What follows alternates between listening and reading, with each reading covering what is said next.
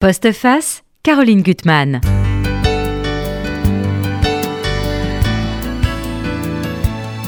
Bien, c'est l'émission de Caroline Gutmann, mais ce n'est pas Caroline Gutmann exceptionnellement qui la présente.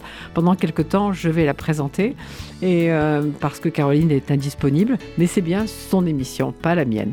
Cela dit, euh, l'invité d'aujourd'hui, qui était le sien prévu, euh, et le mien aussi, j'ai fait une chronique sur, sur son livre, et j'aime beaucoup ses livres, on va en parler. Bonjour Gérald Tenenbaum. Bonjour Josiane. Alors, vous êtes un drôle de personnage, parce que vous êtes un grand mathématicien, et que en même temps vous avez écrit une douzaine de romans. Et alors ça m'a toujours intrigué d'une part parce que les mathématiques me sont assez étrangères, donc ça me fascine. Et je me suis toujours demandé comment quelqu'un qui travaille sur euh, l'abstraction suprême avait eu envie de faire des romans. Oui, euh, c'est vrai que les, mathématiques, c'est de l'abstraction, euh, c'est aussi un travail extrêmement euh, solitaire. Et puis, pendant toute la, période où je ne faisais que des mathématiques, ben, les gens de ma famille, et mon père en particulier, me disaient, ah là là, si tu écrivais des romans, on, pourrait, on pourrait au moins en parler. Et puis euh, finalement, euh, entre les mathématiques et la littérature, je dirais y a, y a comme l'aller-retour d'un rayon lumineux. Du côté de, des mathématiques, euh, on est dans le noir au départ et on cherche la lumière. Et pour la littérature, c'est exactement le contraire. Je dirais qu'on est dans la lumière, dans la lumière de la vie, et on jette un voile pour parler d'autre chose. Et c'était quelle date votre premier roman? Mon premier roman, alors mon premier, euh, euh, euh, comment dire, écrit de littérature était en fait une pièce de théâtre. Ça, c'était en 1999, et le premier roman a été paru en 2002. Elle a été montée la pièce de théâtre? Elle a été montée, oui, oui, tout à fait. Elle a été montée. Elle s'appelle comment? Trois pièces faciles. et le premier roman, c'est lequel? Le premier roman, bah, c'est un roman qui a été réécrit depuis sous forme de l'affaire Pavelstein. Ah oui. Ah, donc je l'ai lu en fait. Voilà, tout, à fait. Oui, enfin non, parce que bon, il était très très différent. À, l'époque, ça, ça s'appelait Rendez-vous au bord d'une ombre et qu'on pouvait aussi entendre comme Rendez-vous au bord d'une ombre. Ah oui. Alors justement, vous avez écrit un livre qui a à voir avec les mathématiques que j'ai quand même pu lire. Oui, tout Comment s'appelle-t-il oui, oui, oui, des, des mots et des maths euh, chez, chez, Odile Jacob, où j'ai repris euh, les mots du langage courant euh, qui sont importés par les mathématiques avec un sens différent. Et ça, c'est aussi à l'envers par rapport à ce qu'on fait d'habitude, où on, on, on, fait des, des, glossaires de termes mathématiques qu'on explique aux, aux béotiens. Alors ici, c'est le contraire. J'ai voulu euh, voir euh, quel était euh, l'inconscient des mathématiques ou des mathématiciens qui se cachaient derrière l'importation de mots de tous les jours, comme anneau, corps, spectre, et qui sont utilisés en mathématiques. Mais je disais que j'avais pu lire parce que c'était au fond un livre très littéraire. Oui, oui, oui, bien sûr. C'est un livre très littéraire avec bon, des références à la philosophie, à la littérature, je veux dire, et, et bien sûr au romanesque aussi. Mais alors très souvent, quand je lis vos livres, que j'ai tous aimés, celui-là particulièrement, je dirais pourquoi, je me dis que vous êtes quand même mathématicien, mais pas dans celui-là.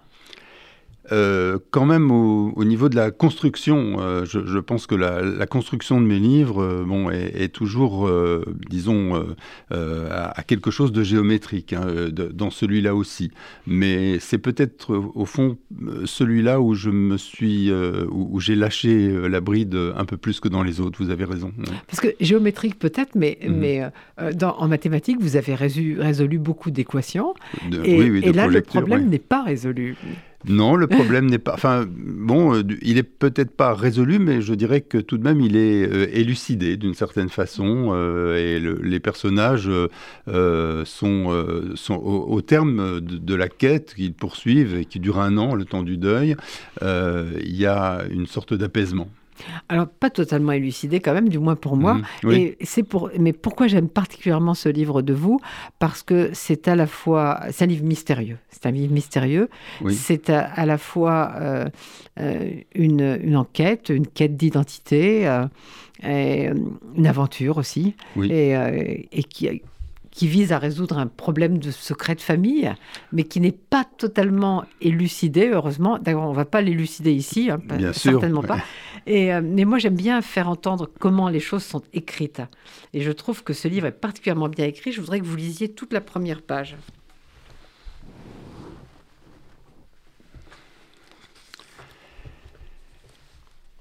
Cela a débuté comme un tourbillon et à présent, c'est la tempête.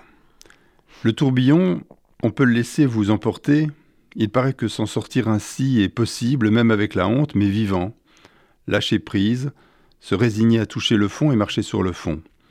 Mais avec la tempête, aucune échappatoire. Il faut lutter, l'affronter, il n'y a que ça, face à face. Le vent s'est levé une demi-heure en arrière, ou peut-être plus, ou peut-être moins. Le temps de l'orage n'est pas mesurable par les humains. Quant au temps humain, il est insaisissable, on le sait bien, le sablier ne prévient pas, on ne sait rien. S'écouler est dans la nature du sable. Chaque grain est indifférent au glissement de son voisin, ce sont tous les grains ensemble qui font le flux. Qu'importe. Son orage à lui n'est pas celui qui bat la campagne et qui ricoche sur les vitres. Vingt et quelques années plus tôt, son aïeul avait courbé les futaies et déraciné les chênes. Elle avait surpris tout le monde au tournant du millénaire. Fin décembre, on attendait la panne générale, la colère de Dieu, la perte du nord magnétique ou le déferlement du vent solaire. Ce fut Lothar le 26, Martin le 27, le plan Orsec, le président à la télévision, et la destruction aux trois quarts des Mirabelliers lorrains. Alors on pourrait dire que ça n'est pas une introduction au livre, et pourtant c'en est une. Pourtant, c'en est une.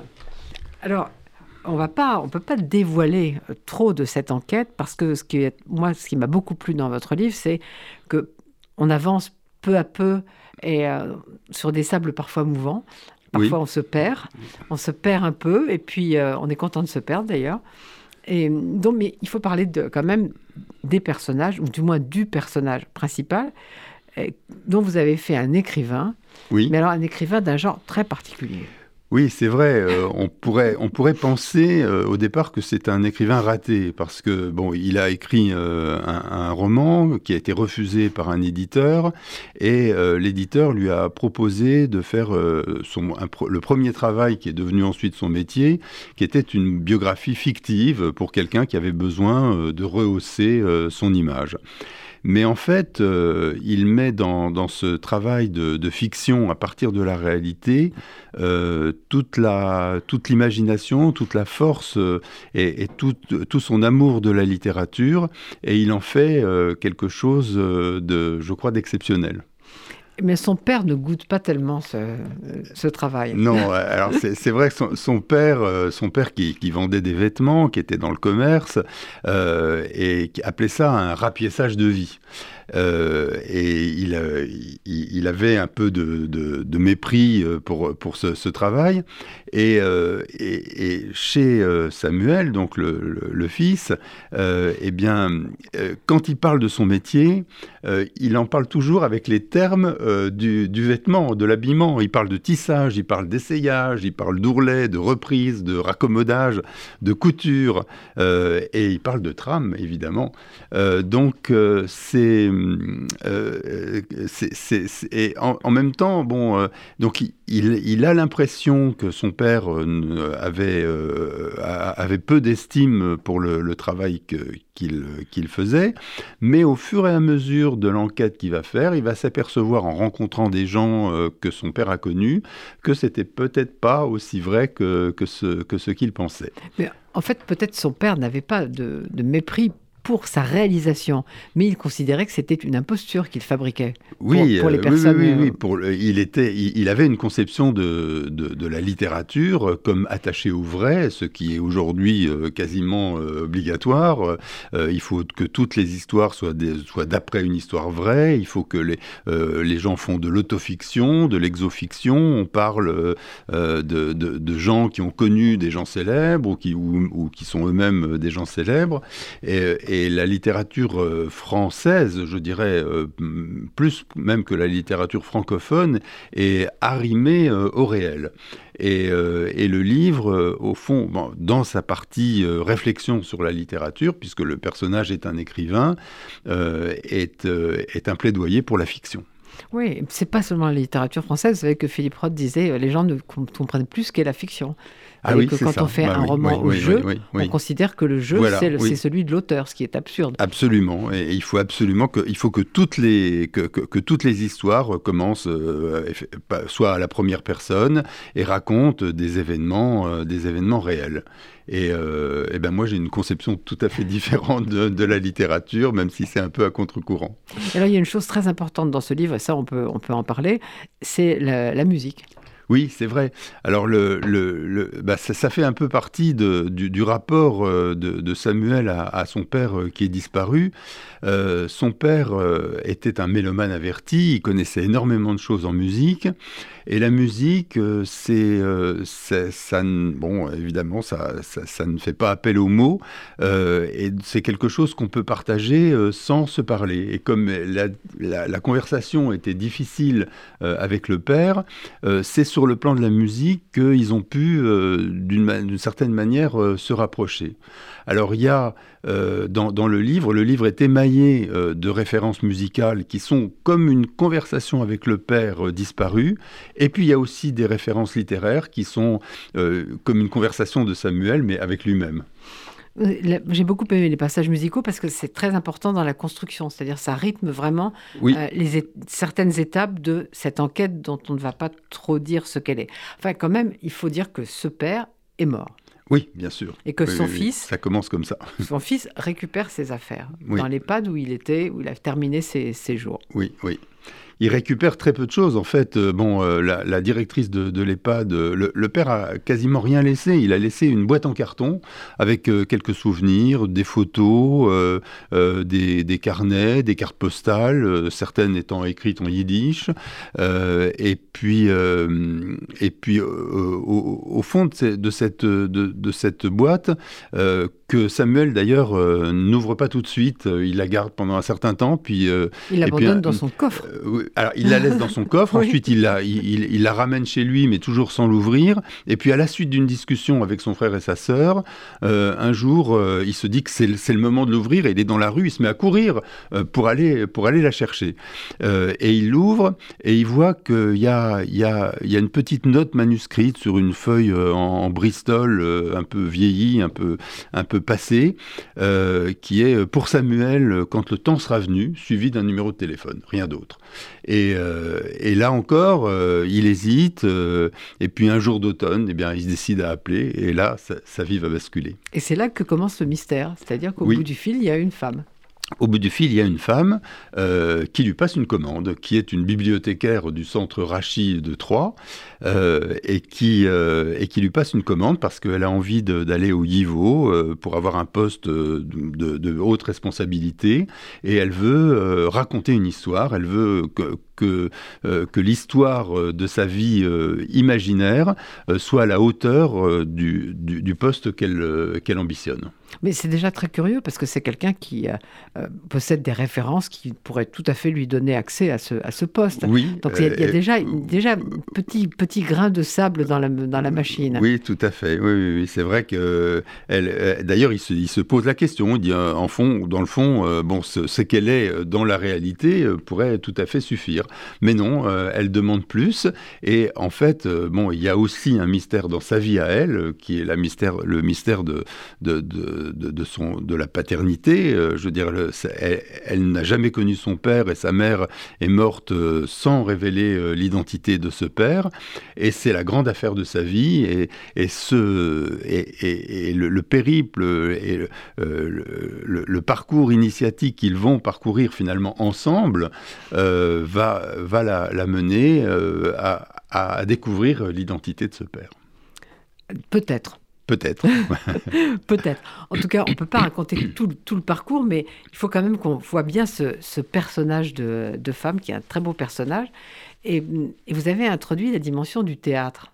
Oui, oui, alors le, théâtre, euh, le, y a, euh, le, jour où il, arrive à, Troyes, euh, eh bien, la personne qui lui a donné rendez-vous n'est pas là, mais elle lui donne rendez-vous au théâtre de Champagne, dans lequel se joue la pièce de, de Shalom Le Dibouk. Et cette pièce, euh, alors bon, je, me suis un peu donné comme défi euh, de, raconter cette pièce en, un chapitre, et ça fonctionne un peu euh, comme une scène de, révélation, comme dans les épopées antiques où le, héros descend aux enfers et voit sa destinée, sans forcément savoir exactement que c'est sa destinée. Et donc là, euh, c'est la pièce Le D-Book. Euh, alors le D-Book, bon, il faut, bon, l'histoire du D-Book est une histoire assez, assez extraordinaire puisque euh, Chalomansky était un ethnographe russe et avant la guerre de 14, il a parcouru les plaines d'Ukraine pour recueillir des témoignages, des, des histoires, des traditions, des légendes. Et ensuite, il a écrit euh, cette pièce, le D-Book, dont le, sous-titre est euh, Entre deux mondes. Ça aurait pu être le, titre de, mon livre. Euh, et donc le dibouk, ça vient le mot dibouk vient d'un terme hébreu qui veut dire attachement.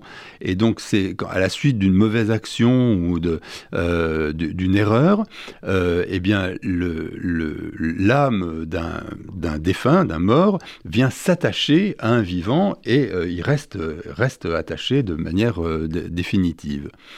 Alors, euh, le, le Dibouk, en fait, euh, dans la mythologie juive, parce que bon, je me suis toujours intéressé à la, mythologie, le Dibouk, euh, il, y a un double du Dibouk qui est plus. Alors que le Dibouk est maléfique et négatif, il y a un, double qui est Libur, qui est lui bénéfique et temporaire.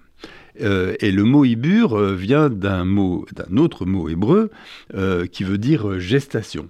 Euh, c'est aussi euh, attaché au mot, euh, au, mot ivri, qui veut dire hébreu, et qui, enfin, à un verbe, donc, et qui signifie traverser.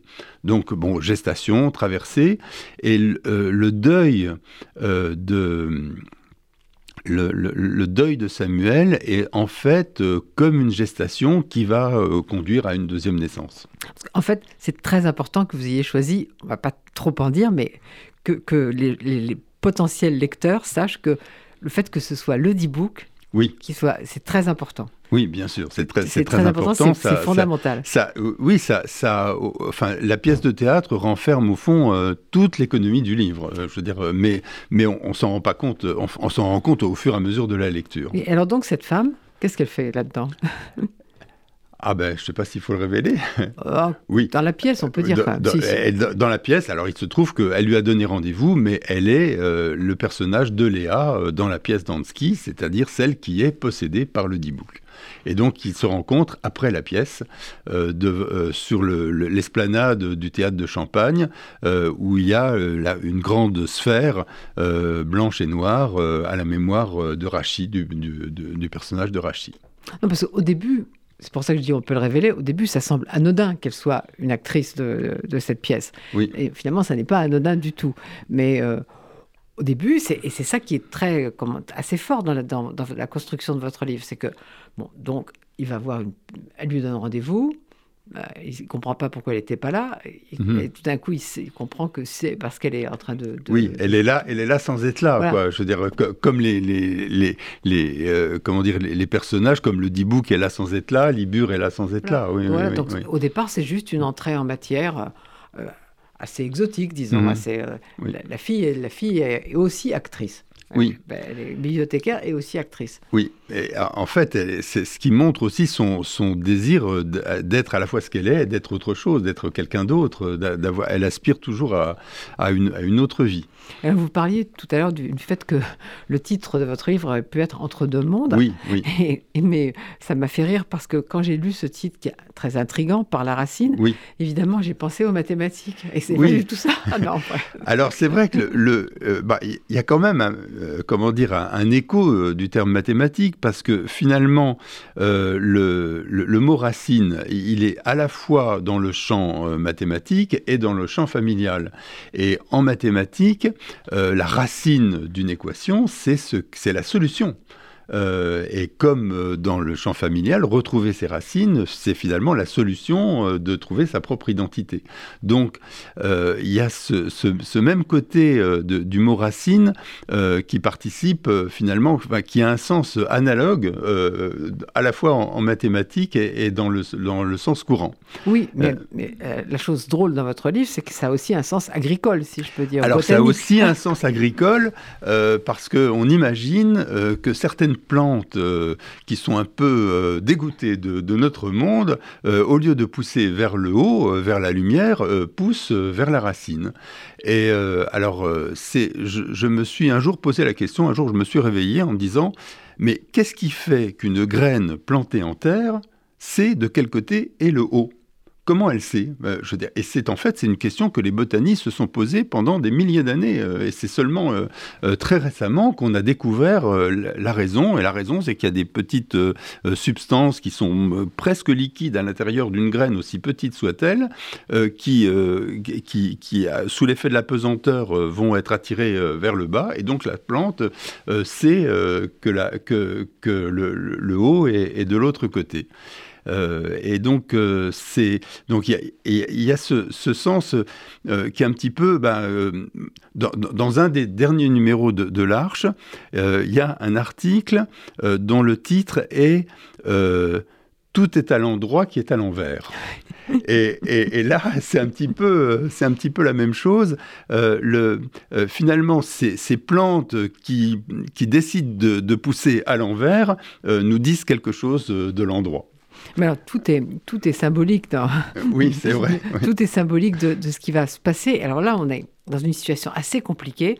C'est qu'on ne peut pas trop raconter. Mais quand même, euh, il y a un certain nombre de personnages, parce que vous dites, vous dites euh, ils mènent l'enquête, enfin, ils font un parcours initiatique tous les deux, ce qui est vrai. Oui. Mais lui fait aussi une enquête très précise, euh, parfois seul, quand il retrouve un certain nombre de personnes qui ont à la fois connu son père et qui sont en lien avec cette femme. Ah ben, qui sont en lien, c'est-à-dire que oui, oui, euh, au départ, euh, la, motivation, c'est parce qu'ils sont en lien avec l'histoire de cette femme, mais il se trouve que les deux histoires euh, sont liées et vont de plus en plus converger au fur et à mesure de, de, de l'avancée de l'intrigue il y a un personnage de vieille femme qui est très important. Ah oui, Lineley. Oui, on peut quand même en dire un mot de cette, de cette. Euh, oui, oui, oui. Il y a aussi dans, dans, ce, dans ce livre, en dehors des deux personnages principaux, disons, et puis aussi de la figure du, du père, qui est un personnage euh, absent mais très présent quand même. Il est, il est, présent dans tout le livre. Oui. Et du frère et de la sœur qui sont, qui sont importants Bien aussi. sûr, oui. oui, Et il y a quand même euh, des portraits. Vous aimez beaucoup faire des portraits. Oui, c'est vrai. Il y a des, ces, personnages euh, adjuvants que je, je dirais. Qui, il y en a dans ce qu'on va raconter. Enfin, on peut, on peut raconter tout à l'heure qu'il y, y, a un voyage en, Israël, sans dire mhm. exactement tout ce qui se passe, mais il y a aussi des mhm. personnages magnifiques dans ce, dans ce voyage en Israël. Oui. Mais là, il y a ce personnage de femme qui me plaît beaucoup. Et, oui. Euh, bah, elle a, toute une histoire. Elle, a toute une histoire parce que c'était la, la, grande amie euh, de, la mère de, de Luce.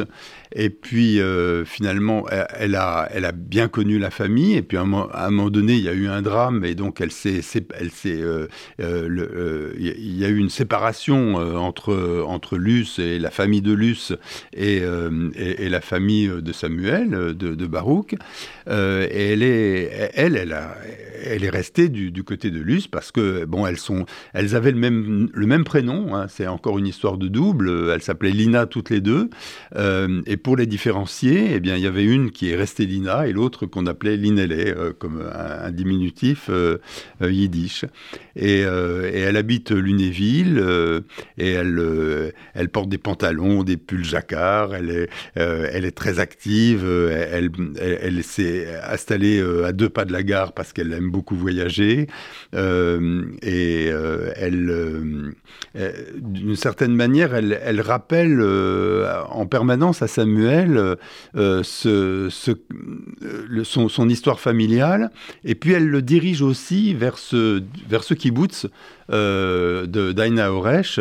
et donc, quand, quand Samuel entend pour la troisième fois le nom de ce kibbutz, donc, puisque il avait déjà entendu par Luce, et, puis il l'avait vu aussi dans, dans, dans un euh, dans, un petit carnet qui était dans la fameuse boîte en carton. Donc c'est la troisième fois qu'il voit. Euh, et elle lui dit, bah, il y a peut-être là-bas un, gentil ibur euh, prêt à s'épancher, qui sait. et, donc elle l'envoie là-bas. Est-ce que vous savez pourquoi vous l'avez appelé Luce, le personnage?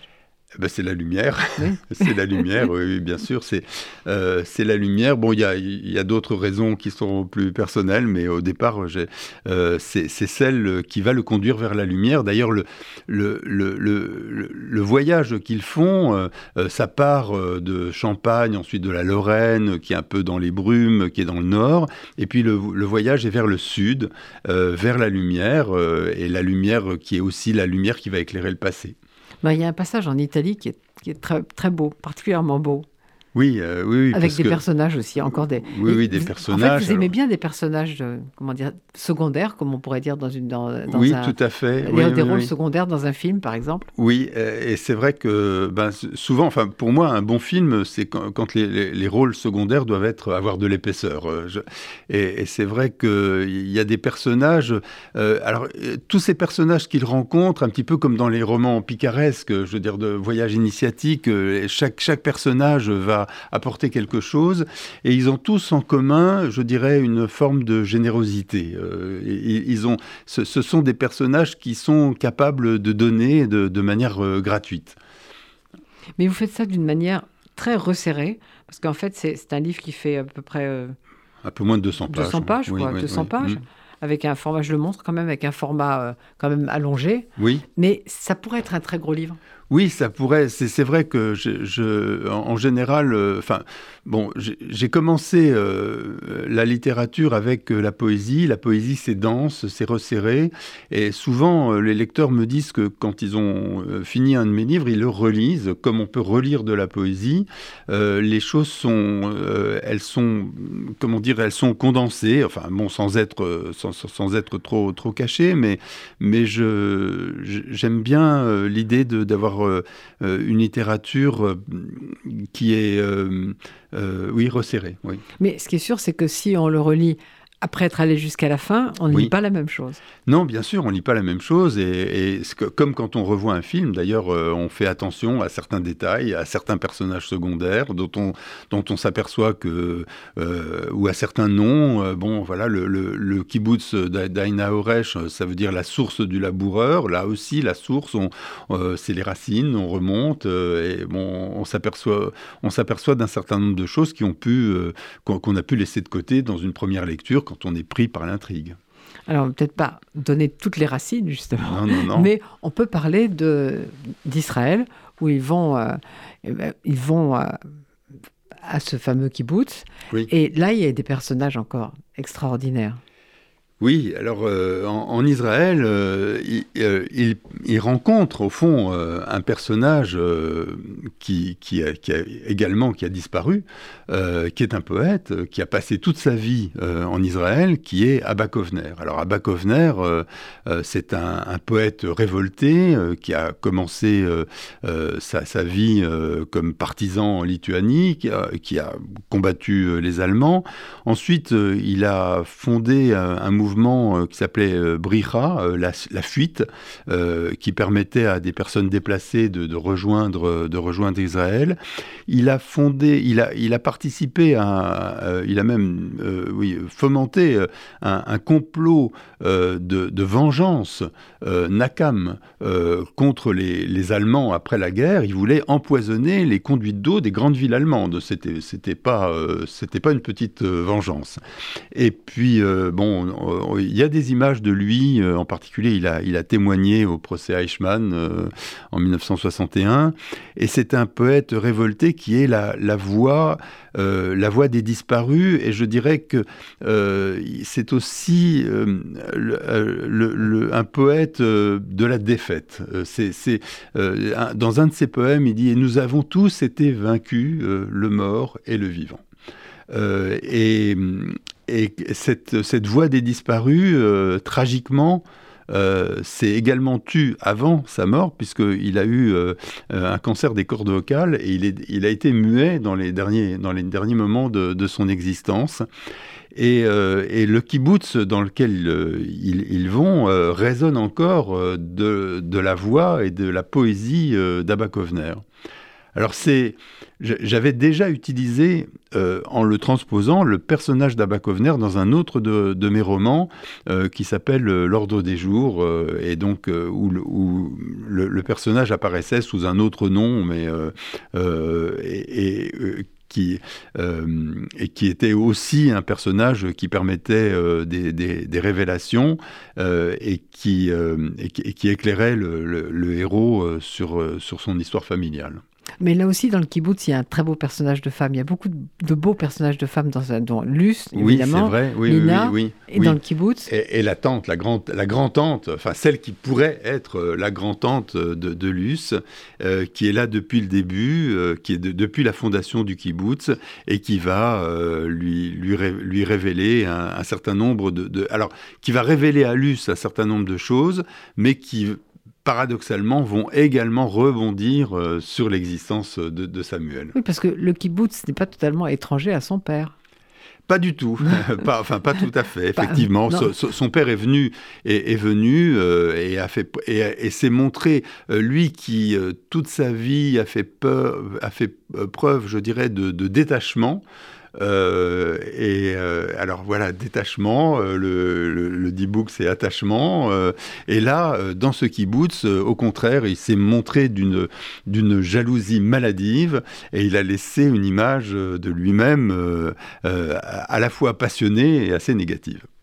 Donc au fond, on peut quand même dire, sans en dire trop, que tous les deux vont trouver un certain nombre de, de réponses à leurs racines. Oui, oui, oui, tout à fait. Peut-être pas toujours euh, définitive, peut-être pas toujours définitive. Pas forcément, pas forcément, mais, mais ils vont pouvoir se construire à partir de là. Et que, évidemment, euh, une histoire d'amour va arriver.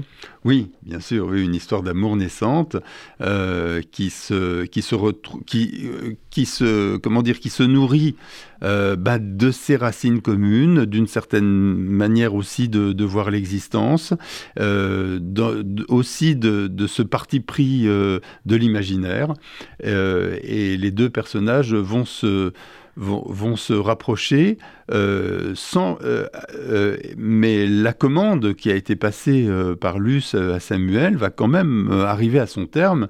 Et dans le dernier chapitre, on est quasiment dans la tête de l'écrivain qui imagine diverses fins possibles et on, on, on le voit hésiter entre les, diverses fins et, les, et expliciter les motivations de pourquoi il va choisir l'une plutôt que l'autre. C'est là où il, est vraiment, il devient vraiment romancier. Oui, oui, oui, tout à fait. Il est vraiment romancier et le lecteur est, derrière son épaule. Oui, il est très. Euh, et plus, plus en fait, plus on avance, plus on voit qu'on construit une fiction. Oui, oui, oui, alors il y, a une espèce de, mise en abîme, puisque euh, au départ, on est avec le mythe euh, du, du D-Book, euh, ensuite on a l'œuvre fantôme, ah oui, parce que, bon, j'ai pas parlé de, évidemment, la, pièce d'Ansky, donc, qui a été d'abord représentée à Vilna, donc, qui était, bon, qui est la capitale aujourd'hui de la Lituanie, mais qui était à l'époque en Russie, euh, en 1917, puis ensuite, bon, il y a eu la révolution euh, russe en, en 17, et, la, et la, la, vraie, la grande représentation euh, a eu lieu en 1920, un mois après la mort d'Ansky. et Ansky avait écrit au départ sa pièce en, russe, puisqu'il était russe. bon, il était juif, donc il connaissait aussi le yiddish. Et c'est Constantin Stanislavski, donc le, le, le metteur en scène, inspirateur de l'acteur studio, qui lui a dit c'est une pièce euh, juive, il faut l'écrire en yiddish. Et donc la, pièce a été ensuite retraduite, euh, retraduite en, yiddish. Euh, et, donc cette, cette pièce est une, sorte d'œuvre fantôme elle-même, comme une œuvre fantôme. Et elle, est, bon, elle a eu tout de suite beaucoup de succès, mais elle est encore plus connue à cause euh, d'un film, euh, le D-Book de 1937, euh, qui a été réalisé par Michal Wachinski. qui est un personnage absolument extraordinaire, qui lui-même a passé sa vie à, à, la, réimaginer et à, la, euh, euh, comment dire, à la présenter sous, divers aspects. Donc, ce Michel Wachinski a donc réalisé le D-Book, mais il a survécu à la guerre, et après la guerre, il est devenu un personnage extrêmement important euh, du, du 7e art en Europe.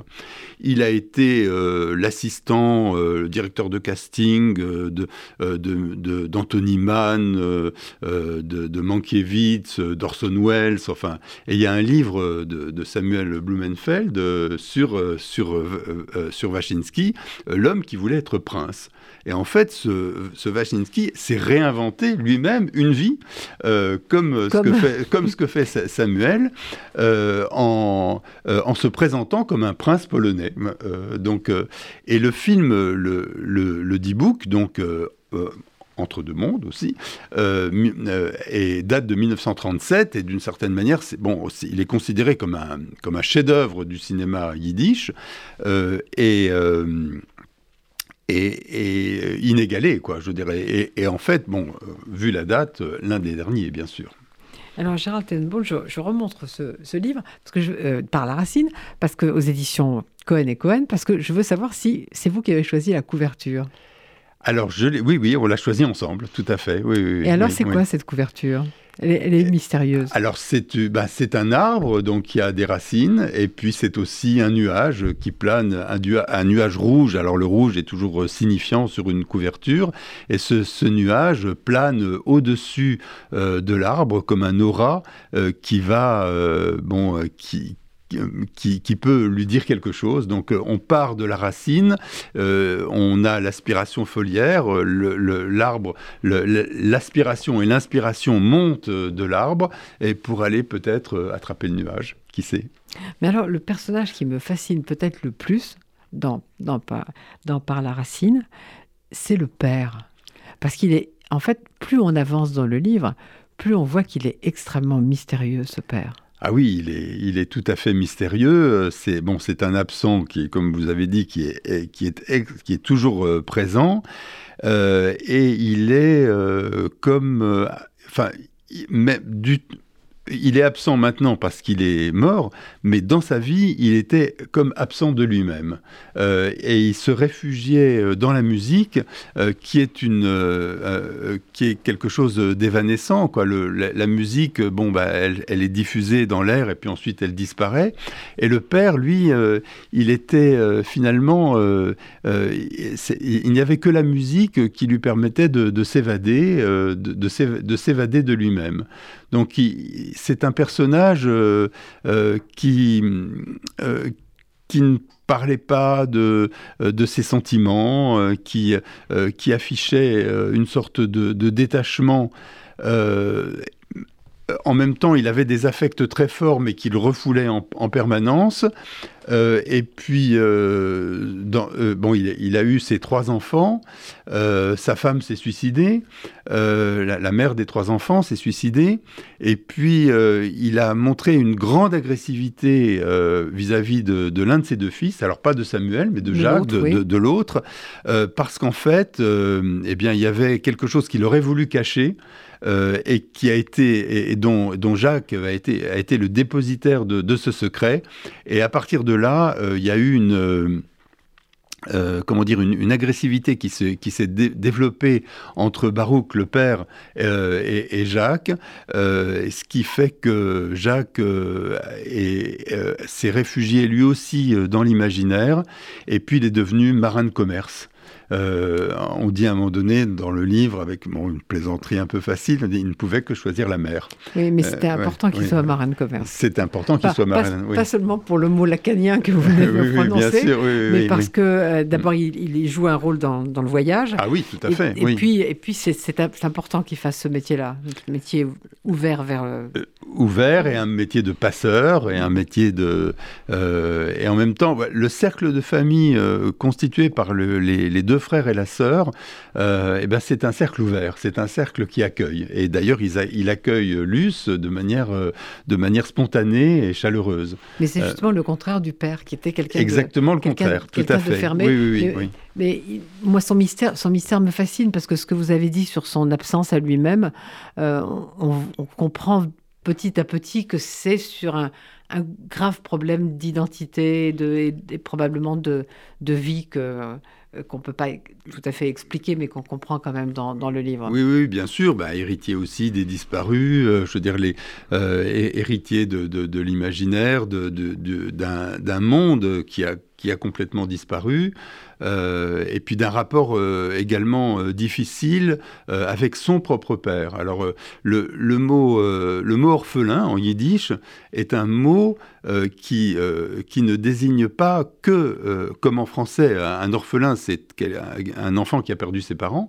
En yiddish, on peut être orphelin, y compris de, de, de, ses propres enfants. on peut être orphelin et, de soi-même. et, et d'une certaine manière, dans cette famille-là, en tout cas, euh, les garçons euh, sont orphelins de père en fils. Moi, j'aurais aimé, euh, finalement, je sais que vous voulez faire toujours un livre resserré, comme on l'a dit tout à l'heure, mais j'aurais aimé plus sur le, sur le personnage du père, qui est, qui est un personnage qui, moi, moi, me fascine vraiment. Oui, oui c'est vrai, mais... Euh, Sans doute à cause de cette absence mais, je, je, pense, oui, c'est, enfin, je pense que si on en avait dit plus, euh, bah, le, euh, l'aura de, de, mystère et d'absence aurait été estompée d'une certaine manière. J'ai, voulu vraiment que le personnage du père soit euh, soit comme, euh, comment dire, euh, quelque chose qui plane dans, le livre. Il est présent à, toutes les pages, à toutes les lignes, mais, mais, mais c'est jamais explicité, comme lui-même n'explicitait jamais ses, ses propres sentiments. Oui, sans doute, il m'aurait fasciné moins si j'avais su plus sur lui, c'est possible. mais alors, ce, ce par la racine, ce par la racine, vous avez pris du plaisir à l'écrire j'ai pris, alors j'ai pris d'abord beaucoup de temps, plus de temps que pour les autres romans. Euh, et puis, euh, euh, c'est un des livres où je me suis autorisé, après avoir écouté une, interview de, de Romain Gary, où il disait que bon, dans certains de ses livres, il avait tout prévu dès le départ, et puis dans d'autres, il avait un canevas de départ, mais il ne savait pas forcément comment tout allait se terminer. Et, il ajoutait que les livres de la seconde catégorie n'étaient pas forcément euh, les plus mauvais dans, ce qu'il avait écrit. Et pour ce livre par la racine, eh bien, je me suis dit, dans le fond, euh, je vais essayer de faire, comme ça. C'est-à-dire que j'avais, une idée euh, de départ, mais je n'avais pas tous les éléments de, de, la suite. Et donc, j'ai découvert un peu le livre moi-même en l'écrivant.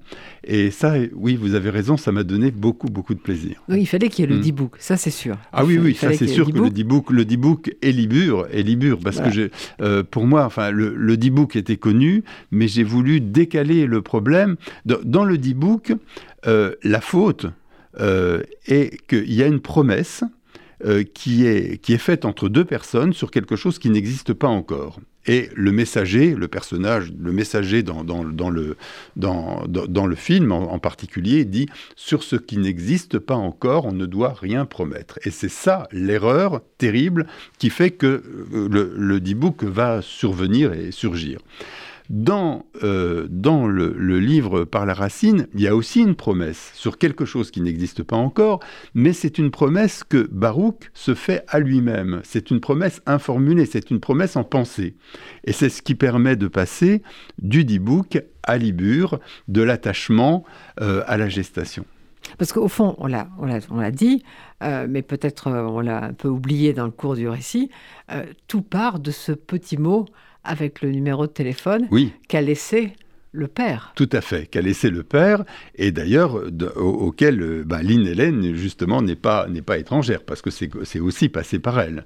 Euh, et c'est elle euh, qui... Le, Baruch le père a parlé à Hélène après la mort de sa femme, et après la mort d'ailleurs de, Lina aussi, il a parlé à Hélène, il a parlé du, travail de son fils, dont il était beaucoup plus fier que ce que son fils pouvait le penser, euh, et, c'est elle euh, qui lui a suggéré euh, ben, que, que, cette, que, cette Luce pourrait avoir besoin, elle aussi, d'une biographie imaginaire. Et, il a laissé ça pour après. Pour son fils. Voilà, pour, après. Pour après. Mais en fait, comme vous dites, si vous avez pris du plaisir à, l'écrire, c'est parce que euh, vous n'aviez pas, vous aviez une, idée, mais pas un plan très strict. et donc, vous avez pu ouvrir des portes, fermer des portes, ouvrir des portes. Oui, c'est ça. Voilà, ouvrir des portes et, euh, et, et, trouver ces personnages adjuvants euh, les, les, les, uns après les autres. et, là, c'est vrai qu'il y a une sorte de, jubilation de dire bon, comme ce, ce, personnage de Giuseppe qui est un un, ancien marbrier euh, qui a euh, passé sa vie à établir les morts euh, dans la maison du monde, puisque en, yiddish, Bessoilem, le, le, cimetière, ça, veut dire la, maison du mort, la maison du monde. Et, euh, et puis, au moment de sa retraite, euh, il s'est dit ben, qu'il avait une sorte de dette euh, envers les vivants, et il s'est mis tout seul à tailler des marches dans les rochers du bord de mer pour permettre aux gens d'accéder à, la mer à partir des, rochers sans, danger. Et donc, ce personnage, ben, je l'ai un peu comparé à l'homme qui plantait des arbres de, de Giono, et je me suis amusé, bien sûr, à, ce que mes personnages disent bah oui, mais l'homme qui plantait des arbres, c'est un personnage de roman, tandis que lui, il a vraiment existé. Vous avez employé plusieurs mots yiddish. Vous parlez le yiddish? Alors, je parle un peu le yiddish. Euh, c'était la langue maternelle de mon père. Euh, c'était la seule langue euh, que connaissait ma, grand-mère paternelle, donc et qui me gardait quand j'étais enfant. donc, elle me parlait en yiddish. Je, répondais en français. on se comprenait comme ça. Donc, je dirais que j'ai le yiddish dans l'oreille et, je, bon, je, le parle un petit peu. Bon, il me manque un peu de vocabulaire, mais je, suis capable de, soutenir, disons, une, petite conversation en yiddish. Oui lire un livre en yiddish euh, de lire un livre euh, avec un dictionnaire, oui, oui, oui, oui, oui, tout à fait. Et là, vous avez mentionné Giono. Il y a, des, écrivains dans votre panthéon euh, personnel? Alors, dans mon panthéon personnel, ben, je dirais qu'il y a, y a Ramuse. Ramuse est, vraiment ce, personnage, enfin cet écrivain qui revendiquait le droit d'écrire mal. quand il parlait du français, il disait le français, une espèce de français. Il était suisse. Il était suisse, euh, et, mais euh, ce qu'il voulait dire, c'est que chacun a le droit de s'approprier le français et de, le décliner euh, à sa façon. Et donc, pour le, le, français de Ramuse est un français qui n'est pas académique, qui n'est pas forcément grammaticalement correct, mais qui est extraordinairement poétique. Et pour moi, enfin, je, pour moi, je le mets vraiment tout en haut dans mon panthéon personnel. Il y a aussi Modiano, bien sûr. J'aime beaucoup Modiano. Euh, alors c'est différent parce que Modiano, c'est, euh, je veux dire, c'est de toute, c'est du livre entier que, que, sort la signification. Il n'y a pas, il a pas une formule, il n'y a pas une phrase chez Modiano, euh, mais mais le livre entier fait sens et il y a, y a beaucoup de, poésie. bon, il y a Borges, bien sûr aussi. Alors, enfin, ah les chemins qui bifurquent, ça vous, ça vous les, parle. Les chemins, les chemins qui bifurquent et, le, cette. alors bon, Borges c'est, je, suis séduit par Borges, par, euh, par l'intelligence, euh, par, le côté un petit peu surnaturel. Euh, bon, il n'y a pas vraiment beaucoup de psychologie hein, chez, chez, Borges, contrairement bon, à Ramuse ou à, ou à Modiano.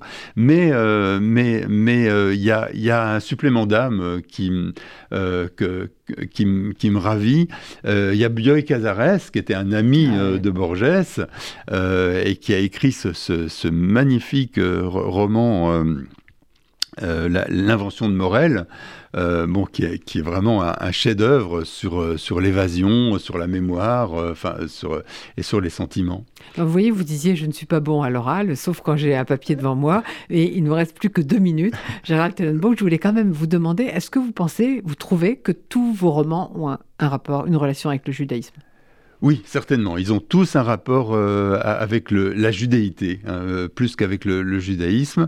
Euh, c'est vrai que, bon, avec le, yiddish comme langue de l'utopie qui, qui, qui, qui persiste sous, les, sous les mots, même si, même si bon, il n'y a, pas beaucoup de mes romans qui ont, enfin, où il y a des mots en yiddish qui apparaissent, mais, mais et puis avec ce, ce rapport particulier avec euh, avec de, la présence des morts parmi les vivants. Alors donc là, j'ai eu envie d'explorer la partie mythique, mythologique. mais dans la, la judéité, les morts et les vivants entretiennent une conversation permanente. Et ça, c'est quelque chose qui m'a toujours, alors bon, en particulier depuis la Shoah, mais je pense que ça a toujours été, et c'est quelque chose qui m'a toujours interpellé. Et il y a souvent aussi dans, vos livres, pas seulement dans celui-ci, une recherche de l'identité. Une, une, recherche de l'identité. À la fois une interrogation sur l'identité. Ah bah ça, c'est, et, et une, recherche de l'identité. Oui, oui, mais si l'identité n'est euh, pas euh, empreinte, euh, imprégnée d'interrogation, c'est, c'est, la tristesse absolue. Bon, alors ce Par la racine, il faut vraiment le lire. J'espère qu'on a donné envie de le lire parce que vraiment, il est mystérieux, mais on n'a pas exploré son mystère. Non, non, non, non.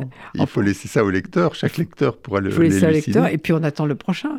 Oui, on va essayer. Il est en cours? Non, il n'est pas en cours. Là, je, suis sorti de ce livre euh, un peu, euh, comment dire, euh, un peu épuisé. Donc, bah, enfin, bon, j'ai quelques idées hein, qui sont en cours, mais pas, pas encore. J'ai pas commencé d'écriture. Bon, il faut vous y mettre. Et en attendant, par la racine aux éditions Cohen et Cohen de Gérald Tenenbaum. Merci, Merci beaucoup. Merci beaucoup, Josiane.